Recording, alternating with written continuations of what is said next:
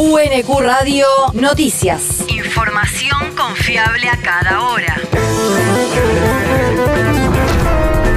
El clima. El Servicio Meteorológico Nacional indica que hoy se espera una máxima de 22 grados con cielo parcialmente nublado. El viento soplará del este con ráfagas de hasta 60 kilómetros en la hora a lo largo de toda la jornada. El país. Massa adelantó la modificación en el impuesto a las ganancias. El ministro de Economía anunció la suba del mínimo no imponible del tributo a partir de noviembre, además de un plan de acceso a electrodomésticos con planes en cuotas fijas para la compra de televisores, celulares y acondicionadores de aire de bajo consumo y un refuerzo alimentario para adultos sin ingresos. Sobre ganancias, informó que a partir del primero de noviembre, el mínimo no imponible pasará de los 280 mil pesos actuales a 330 mil para que los trabajadores asalariados no pierdan por el impuesto lo que ganan en horas extras y en la paritaria. La región. Cierra la inscripción para los créditos hipotecarios CREA. Hoy finaliza el plazo de inscripción para el programa de créditos para la mejora, refacción y ampliación de viviendas que lleva adelante el Ministerio de Hábitat y Desarrollo Urbano de la provincia para los 135 municipios y que tiene por objetivo atender la demanda de aquellas familias bonaerenses que necesitan mejorar sus condiciones habitacionales con refacciones menores, reformas o ampliaciones. Quienes aún no hayan podido inscribirse pueden hacerlo en la página web del programa en buenosairescrea.gba.gov.ar para acceder a cualquiera de las tres líneas de crédito disponibles.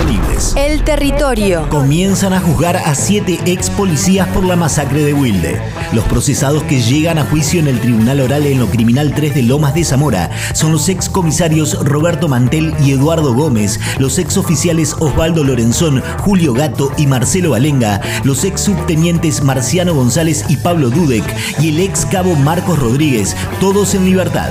La masacre de Wilde ocurrió el 10 de enero de 1994 y tuvo como víctimas al remisero Norberto Corvo y a sus pasajeros Claudio Mendoza y Enrique Bielsa, quienes viajaban a bordo de un Peugeot 505, y al vendedor de libros Edgardo Sicutín, que se trasladaba en un Dodge 1500, a quienes los imputados confundieron con delincuentes y fusilaron con más de 200 disparos. El mundo. Casi 9.000 militares rusos llegarán a Bielorrusia. Según se informó desde el Ministerio de Defensa de ese país, los reclutas del ejército ruso serán desplegados en su territorio para integrarse a una agrupación de fuerzas conjuntas.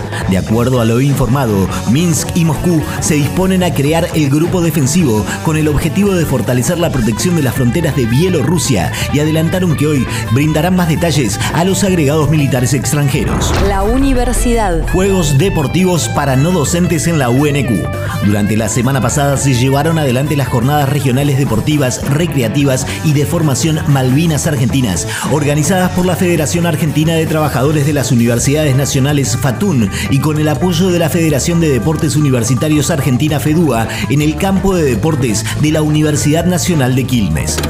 Participaron más de 300 compañeras y compañeros no docentes de las universidades hermanas de Avellaneda, Florencio Varela, Lanús, La Matanza, Lomas de Zamora, Almirante Brown y Quilmes como anfitriona de las jornadas. Diego Viera, secretario general de ATUNC. Estas jornadas, propuesta por nuestro secretario general de la FATUN, compañero Walter Merkis, nos ofrecía continuar el camino de la unidad y fraternidad entre trabajadores de las universidades nacionales.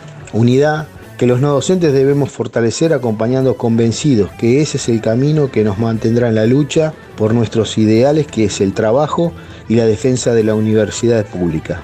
Así que fue unas jornadas estupendas, de mucha participación de los compañeros y compañeras no docentes de la Universidad de Quilmes, con clasificación para las nacionales que van a ser en marzo del año que viene.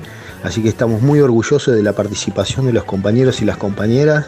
Y bueno, estamos a la espera de, de llegar a las nacionales con muchas expectativas. Más de 300 trabajadores de administración y servicios de las universidades del conurbano sur participaron en diversos deportes que incluyeron atletismo, fútbol, vóley, ajedrez y ciclismo, entre otros. El deporte. Máximo González y Andrés Molteni, campeones en dobles del ATP 250 de Gijón. La pareja argentina se impuso en la final por 6-7, 7-6 y 10-5 a los estadounidenses Nathaniel Lamons y Jackson Whitrow y levantaron su primer trofeo juntos. Antes habían derrotado a Joao Sousa y Pablo Carreño Busta, Francisco Cabral y Jamie Murray y a Hugo Nis y Nicola Kachik. UNQ Radio te mantiene informado. Información confiable a cada hora. UNQ Radio, la radio pública.